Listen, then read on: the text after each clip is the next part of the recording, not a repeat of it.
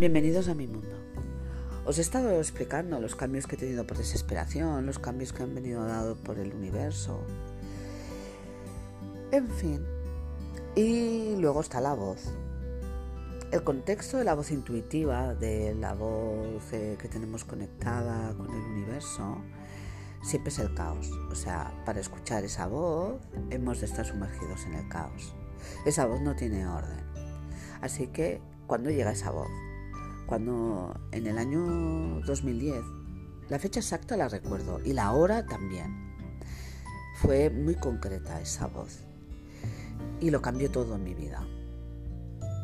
Eh, fue el 2 de noviembre del 2010 a la una y media cuando salí del despacho de mi oncóloga, de la consulta de mi oncóloga, y escuché una voz en mi interior de escribe tu experiencia y ahí nació un blog que luego se transformó en un libro, Diario de una mujer renacida.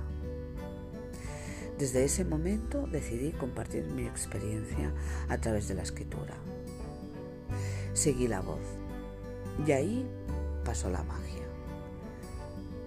empecé escribiendo el blog que se llamaba Diagnóstico Cáncer, todavía está ahí si te apetece leerlo, gratuitamente. Y ahí empezó mi verdadero proceso. Fijaros, se unieron los tres grandes cambios radicales. Muchas veces eh, los motivadores explican los cambios como si fueran cajas estancas y separadas. Y normalmente los cambios eh, radicales es una mezcla, es una coctelera donde está el cambio por desesperación, eh, hay un ingrediente que te lo da el universo y la voz. Suelen ir acompañados los tres juntos, no suelen ir por separado. A partir de ahí yo sin darme cuenta estaba siguiendo la voz a través de la palabra escrita. Y esa voz estaba actuando de forma inconsciente, no era consciente de lo que estaba sucediendo. De lo que sí era consciente era del cambio que me había regalado la vida, que era el cáncer, y que el cáncer estaba ayudándome a transformar profundamente. Estaba eh, expresando la persona que había en mi interior. Una vez eh, supero el cáncer, eh, yo sigo esa voz. Voy siguiendo esa voz. Y mi vida se sigue sumergiendo en el caos. Porque la voz a mi ego no le ayuda nada. Esa voz a mi ego lo sumerge en el caos. Mi ego quiere certezas y la voz sigue un camino sin puntos de referencia, porque es esa voz conectada con el universo. Así que llega el momento en el que decido escribir el libro Las cenizas de Isolda, siguiendo la voz.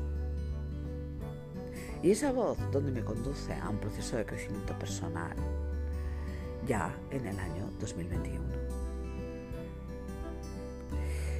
¿Cuándo inicio la historia? La inicio justo en, la cuarentena. Llega la idea, me la propone mi hijo. Primero mi hija, de mamá, ábrete una cuenta en el año 2015, que creo que esto ya os lo he explicado. Y luego mi hijo se lee un libro y dice, mira mamá, estos libros, tú tienes mayor, mejores habilidades para escribir un libro que conecte.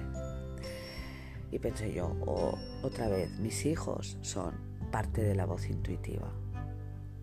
Vibró el mensaje dentro de mí. Fue como estar dentro de una campana y ¡clon! me hicieron sonar algo. ¿No te ha pasado a ti alguna vez que tú has escuchado a alguien cercano a ti y te dice algo que te vibra mucho? Es como un clan, como un campanazo. ¿Eh? ¿Qué sucede cuando te dan un campanazo? Cuando te están diciendo, eh, la voz, la voz está aquí, la voz del universo está aquí. Bienvenidos a mi mundo.